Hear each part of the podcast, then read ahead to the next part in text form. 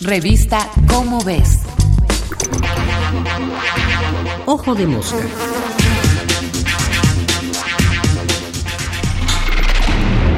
Evolución en acción. Evolución en acción. Si algo nos enseñó Charles Darwin con su teoría de la evolución por medio de la selección natural, es que lo único constante en la vida es el cambio. Y aunque sigue habiendo quien descalifica a la evolución como solo una teoría, básicamente por ignorancia o necedad, lo cierto es que los seres vivos siguen evolucionando día con día y año con año.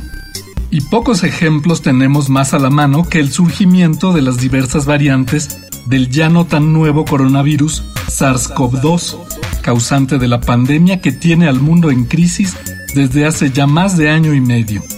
Algunas de estas variantes son consideradas de interés porque presentan cambios, mutaciones, que podrían hacerlas más contagiosas, letales o resistentes a vacunas y tratamientos, mientras que otras se consideran preocupantes o de preocupación porque hay evidencia de que efectivamente a través de mutaciones han adquirido una o varias de dichas características. ¿Cómo surgen estas variantes? Los virus se reproducen y evolucionan igual que todos los seres vivos. Dejemos de lado la cuestión de si están realmente vivos, ya que comparten estas características con los organismos propiamente dichos. El SARS-CoV-2 contiene en su genoma de ARN, o sea, ácido ribonucleico, unas 30.000 letras, por así llamarlas. Cada vez que se reproduce, esas 30.000 letras tienen que copiarse fielmente, si ocurren errores en la copia, a los que llamamos mutaciones, el virus puede cambiar.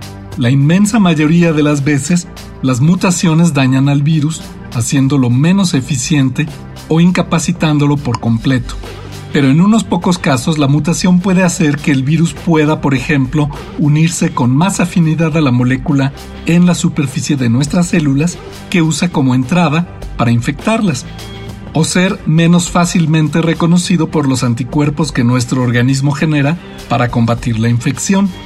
Cuando esto sucede, el virus con la mutación tiene una ventaja sobre el virus original y comienza a reproducirse más porque puede infectar a más células y más personas. Poco a poco, conforme los virus continúan reproduciéndose dentro de cada persona infectada y van infectando a más y más gente, la población misma de virus va cambiando. Las variantes que tienen las mutaciones más eficaces van sustituyendo a las variantes iniciales, menos aptas para reproducirse. Este proceso de cambio gradual de la presencia de ciertos genes en una población es exactamente a lo que llamamos evolución. Los expertos han identificado y clasificado las principales mutaciones que hacen más eficaz la reproducción del virus y que han surgido por azar en varias partes del mundo, y han identificado también las variantes del virus que contienen una o varias de esas mutaciones. La variante Delta, por ejemplo, identificada primero en la India y que se está convirtiendo rápidamente en la dominante a nivel mundial, contiene unas 13 mutaciones distintas, de ahí su enorme crecimiento.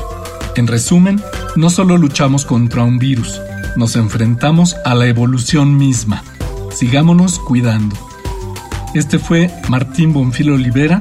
Nos vemos el mes que entra en la revista Cómo ves con otro Ojo de Mosca.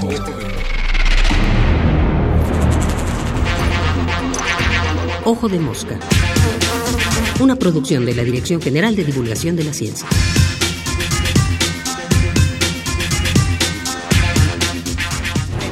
Revista Cómo ves.